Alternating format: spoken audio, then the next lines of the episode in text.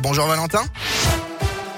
Bonjour Bastien, bonjour à tous. À la une de l'actualité, des chiffres en diminution. Selon les dernières données de Santé publique France, le nombre de patients hospitalisés pour Covid a baissé hier. 32 867 malades, c'est 121 de moins en 24 heures.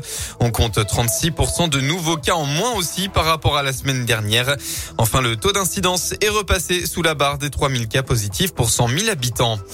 Dans la région, macabre découverte dans l'Ain hier sur le plateau d'Hauteville. Au niveau des pistes du col de la Croix de l'Orme, des pisteurs ont découvert un skieur de fond inanimé.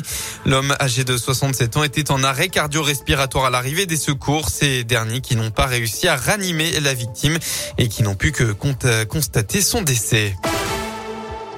Tout votre amour dans une boîte, c'est le concept de la Love Box créée par une entreprise iséroise du même nom. Cette petite boîte en bambou connecté décorée avec un petit cœur permet de communiquer avec les siens, qu'ils soient à New York ou à quelques kilomètres, loin des yeux mais près du cœur, surtout en pleine crise sanitaire, comme nous l'explique Julie Hersen, community manager de la Love Box. Avec l'éloignement, les mesures de restriction, les confinements, les gens ont eu vraiment besoin et envie de communiquer de façon différente avec leurs proches, déjà pour prendre de leurs nouvelles, s'assurer qu'ils allaient bien, garder un lien et le renforcer. C'est un objet dont on donne le code à ses proches. Et donc, quand le cœur tourne, c'est forcément un message de quelqu'un qu'on aime. Donc, a priori, c'est forcément quelque chose de positif. Et on a eu euh, beaucoup d'avis clients euh, qui ont été extrêmement touchants parce que c'est des gens qui nous ont fait part de à quel point est-ce que la Lovebox les a aidés à traverser cette période.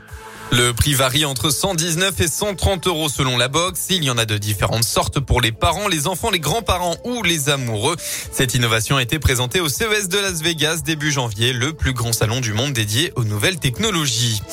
On passe au sport. Deuxième jour des JO d'hiver. Au programme ce matin, la finale de ski boss femme qui débute à 11h. La championne olympique en titre, Perrine Lafont, est bien placée pour remporter une deuxième fois la médaille d'or consécutivement. En revanche, la descente homme, première épreuve des Jeux en ski alpin, a été reprogrammée demain à 5h après avoir été annulée aujourd'hui en raison du vent. Concernant le tournoi des six nations en rugby, la France entre en lice aujourd'hui. Les tricolores affrontent l'Italie à 16h après la défaite des Anglais contre l'Écosse et des Gallois contre l'Irlande hier. Football, fin de la 23e journée de Ligue 1, le Clermont Foot se déplace à Nice tout à l'heure à 15h. Hier, saint a renversé Montpellier 3 buts à 1 et n'est plus dernier du championnat. On passe à la météo. En ce dimanche, une perturbation nuageuse va venir s'installer par l'ouest sur toute la région au fil de la matinée.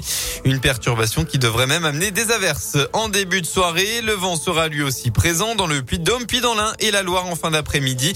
Des rafales jusqu'à 60 km heure par endroit. Côté Mercure, vous aurez au maximum de votre journée entre 6 et 10 degrés.